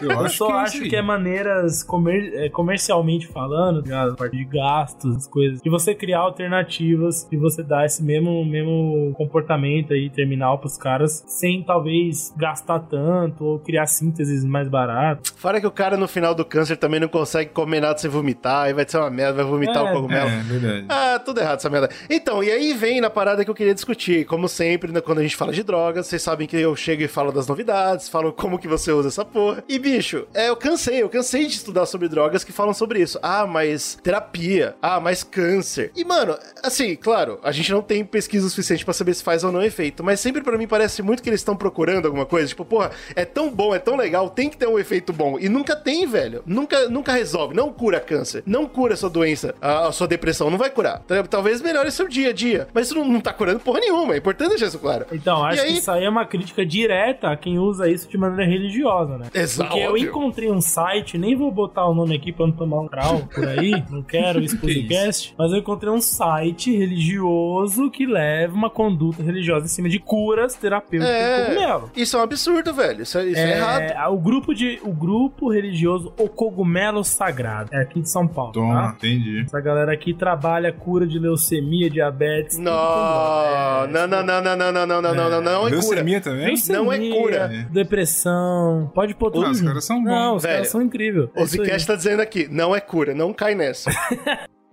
Eu estava andando em Londres um dia, domingo, e eu vi uma, um cartaz de um jornal do Sunday Mirror que dizia assim: Cristianismo, dois pontos, uma ressaca do culto ao cogumelo. Eu falei, caralho, que porra é essa? Comprei a porra do jornal. Era uma série de matérias em torno do lançamento de um livro que era o Cogumelo Sagrado e a Cruz.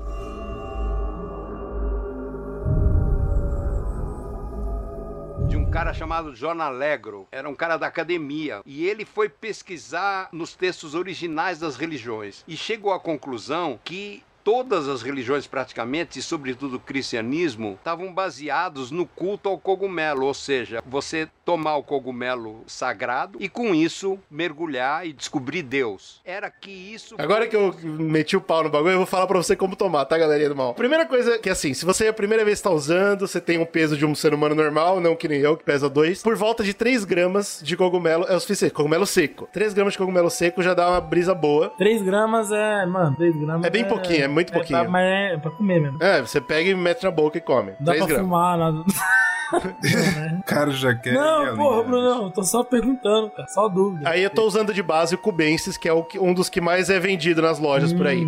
Se você, inclusive, se você pesquisar agora no Google, você vai ver que tem uma porrada de loja online vendendo cogumelo, tá? Então é bem, o acesso é muito fácil. Certo. O cogumelo cubensis, ele tem, o Slow já falou, mais ou menos por cento, 1% do bicho é, é droga mesmo, o resto é, é porra nenhuma. Então, ah, você imagina que se eu tô te falando que você pode comer uns 3 gramas do bagulho, você vai comer por volta de 10 a 25 miligramas aí, até 30 miligramas de, de droga. E aí você vai ficar felizão. Show de bola, parabéns, todo mundo tá feliz. No Jardim Xamânico, que é um site brasileiro aí que você pode pesquisar e você vai ver, eles vendem 5 gramas, ou seja, dá até pra dois usos. O Jardim Xamânico. Os caras são bravos. Site do caralho, né?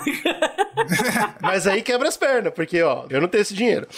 É, vamos botar na balança esse daí, 70 conto, não tá fácil não, né? Não é, pô, pra dois usos só? Aí vamos lá. Aí tá explicado, né, bicho? Por que, que não é popular. Aliás, ó, cai mais uma vez no uso xamânico, né? Mais uma vez. Só Exatamente. compra realmente quem tá na vibe xamânica de ter um bagulho religioso. Não, mas fica tranquilo que eu vou dar acesso pra vocês. Ah, legal. Então no site Cogumelo Mágicos, Cogumelos Mágicos lá. Shop. Cogumelo mágico, vou entrar aqui. Meu Deus do é é? céu. Cogumelos Olha os mágicos. sites. Cogumelos Mágicos Shop. Eles vendem a 70 reais também uma seringa de esporos de 40 mililitros. Ó, Siri.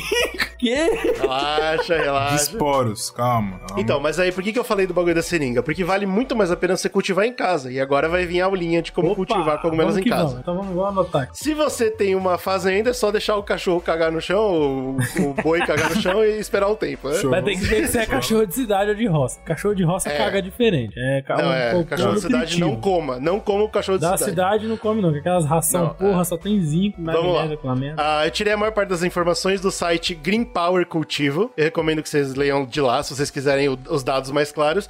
E especialmente porque lá eles, mano, eles vão muito a fundo da sua preparação. É muito, ele- eles se preocupam muito com a limpeza da coisa. Por quê? O, se você vai estar tratando de fungos, a gente falou aqui, tem um monte de tipo de fungo em todo lugar. No ar tá cheio de fungo esperando só um lugar pra nascer. Se você para- prepara uma cultura e você não limpa essa porra com perfeição, vai Aham. nascer de tudo lá. Inclusive os que vão te matar. Então, Ah. muito cuidado com isso. É, aí, é, mano, todos os passos que eu vou falar aqui são intermitentes com limpe a mão com álcool, esterilize esse item, faça não sei o que, porque você tem que limpar a porra Passa toda. velho. pra ficar doidão. Nossa, assim. tá maluco. A galera É, puxa aí o bloco de nota, já vai anotando, tirando tiro aí, vambora. É Vamos muito difícil porque você tem que ter uma certeza de um ambiente muito limpo, mas vamos lá. Ah, muito limpo é foda, né? É, tá impossível. é. Não dá. Então desiste. É, Não muito dá. lim é de fuder. É, mas vamos lá. Aí você vai Eu arrumei meu- no, eu no, limpei meu quarto aqui. xamânico aí pra você comprar, velho, é impossível. Tudo começa na chapeleta do cogumelão.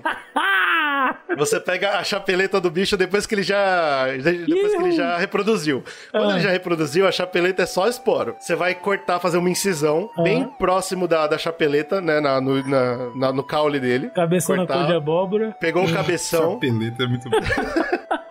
e você toma muito cuidado com corrente de ar, porque a partir do momento que você cortou, se bater vento, leva todos os poros embora. Bicho, Você já perdeu tudo. É verdade. Vamos, vamos- vamos frisar nisso aqui. Vamos lá. Você que tá pensando em criar uma cultura de cogumelo de droga. Vamos lá. Que não é difícil, não é difícil. Cogumelo é um fungo, atenção. viu, porra? E os tipos de fungo, como é que eu falei que era o nome? É super complexo. Basidio micetus. Esse tipo de fungo, eles se reproduzem, eles se espalham por po- esporos. Uhum. Então eles vão puf, É, puf, exato. você não tá vendo. perdeu. Você não tá vendo. Mas eles Não. estão, ó, puf, puf, soltando esporos o tempo todo. Você perder Então, muito cuidado. esporos no momento específico, você perde uma cultura toda, né? Exatamente, então é bem perigoso. Mas tudo bem, legal. Você pega a chapeleta, você coloca em cima de um papel, e aí você tem que esperar. Não é pra arrancar com força, é pra esperar sair naturalmente os esporos da chapeleta durante de, de 12 a 24 horas. Você deixa lá esperando.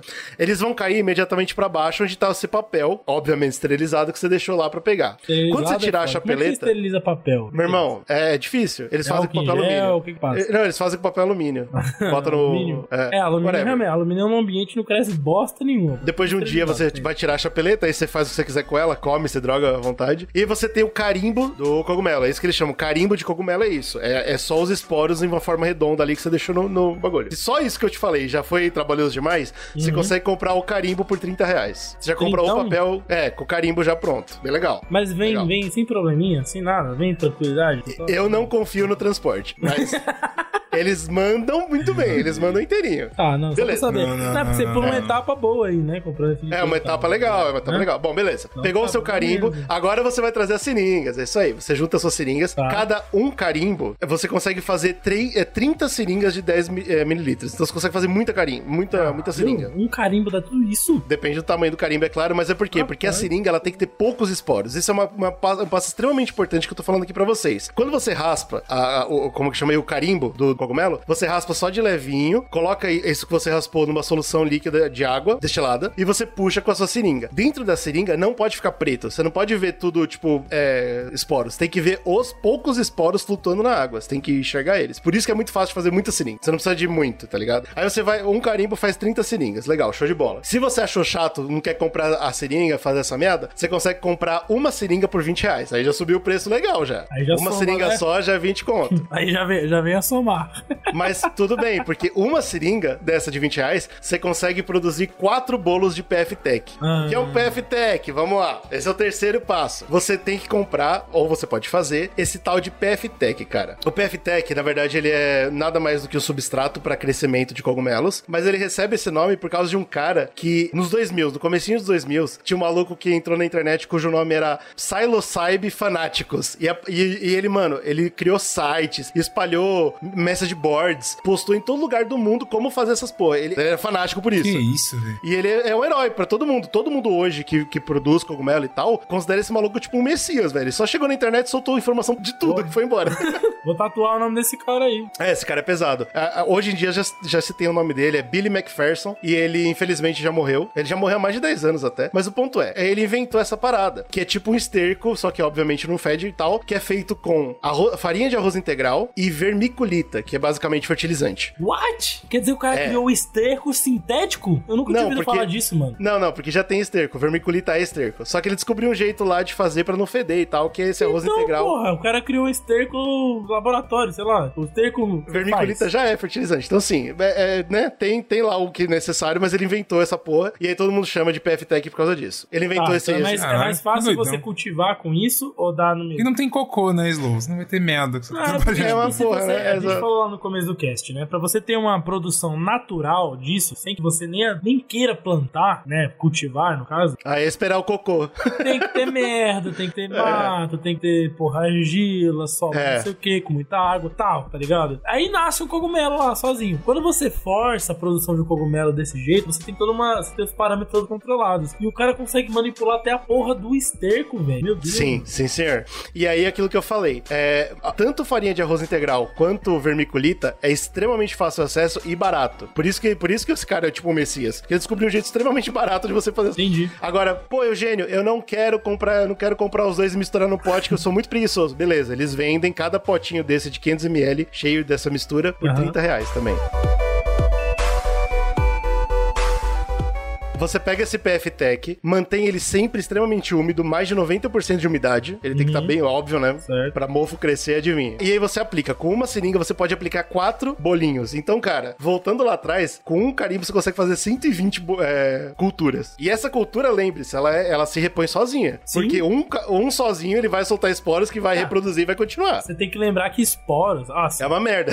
Desgraça. é muita coisa. Legal, velho. conseguiu fazer, beleza? Comprou, não comprou, não importa. Você tem lá seu potinho, você aplicou seu esporo, deixou úmido 90%, nunca passar de 30 graus de temperatura. Passou de 30 graus, pode dar bosta. Deixou lá tranquilinho, refrescado, pá, duas semanas você já tem seu cogumelo, cara. Olha que maravilha. Caralho. É tudo muito rápido, é tudo Duas muito rápido, cara. semanas? Duas semanas? Duas semaninhas? E se você for na internet, aí tem umas páginas que eu fiquei até com medo de ler, que é tipo as minúcias do ciclo de frutificação do, do cogumelo pra você conseguir em uma semana. Assim, se você for muito sagaz, trocar o vento, trocar a luz, tal, você consegue em uma semana. Mas aí dá muito trabalho. Aí é um trabalho de, pra quem tá querendo ganhar vida disso aí. E, e eu Se você queria quer fazer em casa assim, de boa, Uma é cultura semanas. dessa que o GG comentou são milhões de esporos, tá? Milhões, milhões de esporos. Milhões. Caramba. Que você pode, mano, vender essa merda aí, ó, como eu falei, né? 5 gramas por 70 reais. Então, é. Ah, mas é muito lucrativo. É extremamente. porra. O foda é assim, se você pensa em fazer isso a, a preço, tipo, pra você vender, pra fazer um bagulho comercialmente falando, o uso da substância, é por isso que a gente não vê tão fácil, né? Porque ele não é, É. tão lucrativo assim, né? Você lembra do que eu falei no começo lá do podcast? Cogumelo respira. Se respira, essa cultura tem que estar ao ar livre. Bom, não ao ar livre, mas tem que ter entrada e saída de ar. Se tem entrada e saída de ar, o que, que pode entrar na cultura? Outros esporos de fora. Ah, tá. Aí contamina a parada e. Isso é uma merda. Aí, ah, esse é o problema. O problema disso, disso tudo, tudo é muito fácil, estupidamente fácil. O problema é esse. Como que você controla os esporos de fora? Só Deus.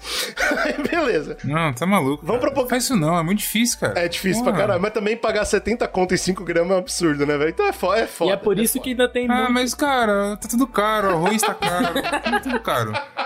É por isso que ainda tem muitos estudos que tentam determinar certas condições, né? É, é, é- é chato, mas assim. É difícil você conseguir controlar 100% isso e ainda tem muita coisa que a gente não consegue determinar exatamente como funciona. Mas vocês entenderam, né? É fácil pra cacete. É, É, isso. É muito é. fácil. Mas, exceto querendo ou pela não, ainda é limpeza. simples de você cultivar. Pra caramba, assim, tipo, os passos, propondo que você tá num ambiente perfeito, os passos são muito fáceis. Bom, legal. Agora você tem o cogumelo, você conseguiu ele, você, obviamente, você vai pegar metade do que você produziu pra vender e ganhar e ficar milionário, mas o resto, do, o resto que você tem aí, o que você vai fazer com ele? Você pode comer cru, que é uma merda, tem gosto de terra, é terrível, aí sim vem o que o Slow falou, enjoo, vômito, uma porra. Não faça isso. Opção que é mais usada, chá de cogumelo, todo mundo conhece, muito bem. Chá Você... Chazão. Já tomei um, viu? Bom. Coisa mais fácil, você só bom, bota na água sabor e de, pimba. de alegria. É E bom. convenhamos que é muito fácil de fazer. Se você tá no meio da floresta, você consegue armar um foguinho ali, ferver o bicho e tomar pra dentro. Mas, Fácil. velho, se você tá no meio da floresta, toma cuidado.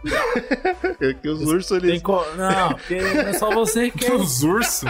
Porque não é só você que quer esses cogumelos, não. É, isso é verdade, isso é verdade. Aí com chá você consegue fazer o bagulho ficar muito mais gostoso. Eu encontrei receitas de chá com mel, chá com outro chá, você mistura esse com camomila, manda pra dentro. Tem um milhão de opções pra deixar esse bagulho gostoso com chá. Então, essa é a melhor opção. Bota o melzão golada? Ah, cozinhar. Qualquer prato que você fizer com cogumelo. Se você fizer um estrogonofe com esse cogumelo, você também fica louco. Funciona. Então, qualquer coisa que você for Aí é cozinhar, bala, 10 de hein? 10. É interessante. Daí é Uma bom. boa. Daí é bom. E aí eu vi um método que é, é complicado, é estranho, que é fumar o cogumelo. Tem uma galera. Ah, isso não é estranho, não, ô, GG. Isso aí é. Fumar o cogumelo é foda, pai. Isso Por aí quê? é o uma ga- comum, isso aí é o comum. Secam o Achei que você falar um cogumelo. bagulho, sei lá, põe no reto. assim. Acho que é melhor que fumar. É, Aí é melhor que fumar, O cara. ser humano, quando ele vê um bagulho folhadinho, meio de chavado, ele fuma mesmo. Aí Ele Mano, é assim, é esquisito, tá? O que, tipo, eu encontrei, tem duas grandes vertentes que acreditam que funciona e que não funciona porque desnatura. Quando você pega fogo, aquela merda lá, vai tudo pro cacete e você não consegue fumar nada. E agora, é claro, eu vou chegar na parte mais interessante de tudo isso que eu falei, pô, interessante e tal, fazer pá. No Brasil é 100% permitido. Você não vai preso, você tá liberado, você O pode fazer o que quiser, cara. Nesse país aqui que a gente vive, na moral, É, tá liberadaço, liberadaço. Você pode abrir uma companhia que vende cogumelo, é isso? Olha os sites aí que eu falei, eu falei de três sites aqui, Bruno. a gente pode lançar Ah, então a marca hora, né? de cogumelo do Zcast agora, na moral? A gente, então, foda é quem é que vai garantir a limpeza dessa merda aí? É, o slow eu sei que não pode ser, né? Não, é, eu galera. faço a parte de teste de qualidade, fica deixando tranquilo. Ah, isso daí eu tenho certeza. Funciona assim. No Brasil, a, a nossa querida Anvisa, muito, sempre muito sagaz, falou: é droga, então tá proibido. Só que eles proibiram a psilocibina. A questão é que você não proibiu o cogumelo. Então, se você andar com o cogumelo, não é droga, tá tudo bem. Só se você andar com a psilocibina ah, destilada, só a substância, aí você tá, você tá proibido. Se você anda com cogumelo, tá tudo bem. Tá, se e aí eu encontrei. cogumelo, beleza. Não tem problema nenhum. E aí eu encontrei. Então, se o ah, policial um caso der uma batida em mim, eu tiver com meia dúzia de cogumelo no bolso, nesse. No Pega uns três seu pra ficar Não, peraí, né? nesse cenário com a cor da sua pele. Porque, Ah, né, é. foda-se. Não, beleza. Mas o ponto. Entendi. Assim, propondo que você tenha acesso a um sistema jurídico justo, você nunca vai ser preso por cogumelo. Nunca. Agora, outra, uma outra coisa interessante. Tem alguns lugares que, inclusive, encontrei um caso, um caso de processo aberto no Brasil que não foi resolvido, que é, pô, o promotor falou, ele tá com o cogumelo e o cogumelo tem a substância. Portanto, ele tá com a substância. E aí ficou meio em aberto. O que que faz agora? E aí vem a cartada final. Se você anda com a seringa de, de esporo, aí você não tá com perigo nenhum, porque o esporo nem a substância tem, então você tá tranquilo. Então tem, tem vários jeitos de você evitar problema com a lei, tá ligado? Tá. Não é proibido, é isso, não é proibido. Ah, tá bom. Mas é aí que a gente vai, agora que a gente falou sobre tudo isso, vocês estão, eu imagino que quem ouviu esse podcast está super interessado em testar o cogumelo, a gente vai pra parte que eu achei mais legal dessa discussão, pelo menos nos meus estudos, e que tem tudo a ver com o LSD também, que eu queria trazer nesse podcast, que é o jeito não recreativo de comer o cogumelo. Nós vamos falar de microdosagem, galera. Só queria dizer o seguinte, por enquanto, então, pra gente fazer um resumão aqui, então o bagulho só tem qualidades. Só tem ponto positivo. Obviamente não vicia, não tem aquela parada de, de efeitos muito agressivos e tal a longo prazo. Tem alguns efeitos negativos, é claro, tipo, dor de barriga, dor de cabeça, vômito. não é nada isso, dependendo. Se você comer o cogumelo errado, tu morre. Tem isso, né? Certo? Mas se não. É, tem algumas coisinhas uns aí. pontos negativos aí. Mas se você pegar no geral, se você pegar um negócio mais controlado, mais pá, é, realmente, então, é, é, comparado com as outras drogas que a gente falou aqui, é um, um dos, uma das mais, assim, é, que tá mais suave, né? Certo? Junto, junto com o LSD. São as duas, acho Mas que é melhores. a mesma coisa você comer cachorro quente na rua, cara. Você vai no sujão e come cachorro quente, você pode pegar diarreia. Você pode pegar. infec- É tipo uma infecção alimentar. Ou morrer. você pode descobrir um lugar maravilhoso e se tornar fã do cara pra sempre. Falar, pô, esse dogão é maravilhoso. Junto com maconha e junto com. O que você falou agora? LSD? LSD e maconha, é. Tá na tranquilidade. Vamos que vamos, é isso, família. Essas são vamos. as drogas que depois de amplo estudo, o Zcast, infelizmente, mesmo com contra gosto, vai ter que dar o aval. Tá liberado. A gente estudou Não, e a isso gente daí é selo, pá, tá liberado. É isso. Lasca. Precisamos parar para respirar e considerar um princípio fundamental da farmacologia. O veneno é a dose.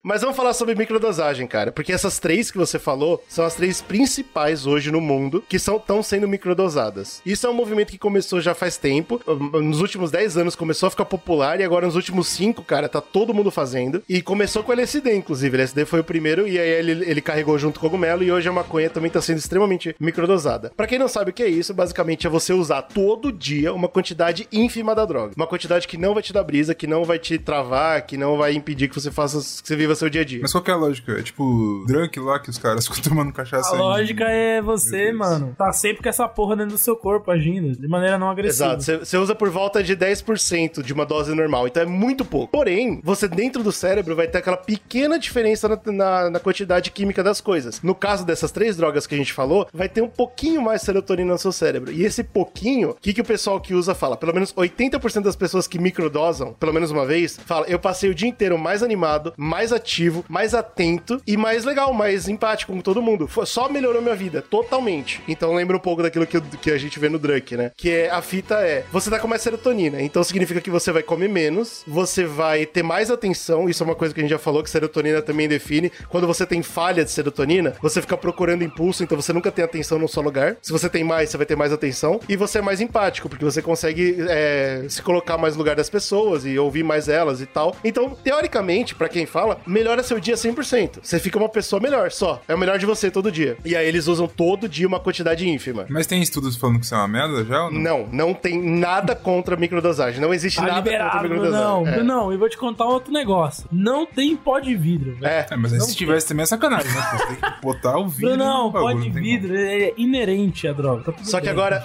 só que agora eu vou trazer o, ponto- o contraponto, tá? Porque assim, parece perfeito, óbvio. Se você pesquisa microdosagem, parece perfeito. Aí eu vou trazer o contraponto de alguns estudos que eu vi e só da gente conversando mesmo. Agora não, não tem mais ciência por trás. Um estudo que foi feito foi com ratos, claro, numa banheira. O que, eles faziam? Enchiam uma banheira d'água e botavam o ratinho lá pra afogar. Terrível, terrível. Meu Deus, que. Só, porra, de graça, é de essa, graça, só velho? pra ver o ratinho afogar, é isso. Pra ver se, se, o, se o rato nada. Exato, acertou, é isso mesmo. Dois casos. Um rato com psilocibina, microdosada, tipo, é bom, né, whatever, psilocibina no cérebro. E um rato sem. O rato sem, ele tentava nadar, girava a banheira, falava, não consigo, e parava no meio e esperava a morte. e morria. Tá, legal, legal. Parece eu nadando, eu faço assim. E o rato nadando. com psilocibina, ele não parava, ele, ele durava muito mais tempo. Então, tipo, o que que eles chegaram, o que conclusão eles chegaram? Ele tava mais ativo, mais focado, e aí vem a pior parte, e aí que eu quero discutir com vocês, mais otimista. O corno, ele tava com um pouquinho mais de serotonina no cérebro, e ele falava, não vai dar certo, eu vou conseguir sair daqui. Certo. E ele morria do mesmo jeito. É droga é ilusão mesmo, né, cara? E aí a parte filosófica que eu queria falar com vocês, tipo, até que ponto faz sentido você se microdosar pra viver melhor numa vida que, é uma- que- que não é verdade, Que não, não é é daquele real. jeito.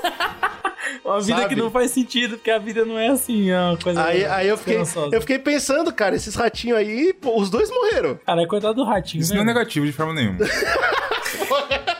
Não é, cara. Porra, como você fala que isso é negativo? A vida é uma ilusão, cara. E aí você prefere ficar lutando? É, Ah, eu não sei, velho. Totalmente, totalmente. Assim, Me iludam, Vamos me iludam. É, lembra que eu falei que 80% só das pessoas que microdosam falaram bem, né? Porque os outros 20% sofreram da mesma coisa que maconha e LSD podem causar. Se você já tem ansiedade, se você já tem depressão ou se você já tem transtorno bipolar, pode fazer mal, pode dar bad trip foda. E isso é uma coisa que a gente não tem controle. Então, assim, pode ser terrível. E aí, se você microdosa, você só vai ter um dia ruim todo dia, vai ser um dia pior. Puta que pariu. o que não é legal. É incrível. Ah, ai. Tem isso. E tem outra questão que foi levantada por alguns, alguns cientistas que eu vi, que é a questão do automedicamento. Assim, legal, você tá usando, legal. Você sabe que você pode, você sabe que não tá um efeito ruim no seu cérebro? Você não sabe. A gente não tem essa, esse dado. Se, se o seu cérebro vai reagir de forma diferente, ou se alguma doença sua, que é pequena, você tem uma depressão quase inexistente, vai ficar latente por causa disso, a gente não sabe. Então é mais um problema da microdosagem, é a automedicação. Não, é uma bosta. Então tem isso também. E finalmente vem a questão do vício, né? Eu vi muita gente falando, pô, eu microdoso há anos. O cara chega pra mim e fala, eu microdoso, aí eu já fico puto já. Ué,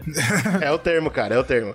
E aí, quando o cara não tá microdosando, ele tá lento, ele tá apático, e ele fala, tipo, não é que eu tô diferente, é assim que eu era antes de fazer. E eu odeio esse cara. Eu quero ser o cara que eu sou microdosando. E aí, pode não ser um vício químico, mas obviamente é um vício psicológico. Psicológico. microdoso, ah, toma no teu cu, cara, tá viciado nessa merda aí. Mas é Exato. É o que vicia é papelzinho, né? É, o Exato. papelzinho, esse é o papelzinho, entendeu? Então, é um trabalho muito microdo- complicado, a velho. microdose é o papelzinho, essa que é a Ao porra. mesmo tempo, ao mesmo tempo, tem uma porrada de artista. Todos os artistas que você conhece microdosam, cara. É normal isso, tá ligado? É Que feito. isso, que loucura. Nunca nem tinha escutado falar dessa porra aí. E é comumzaço, velho. Tipo, todo mundo gosta Bruno dessa pensando, parada. porra, tá aí um bagulho que eu vou fazer.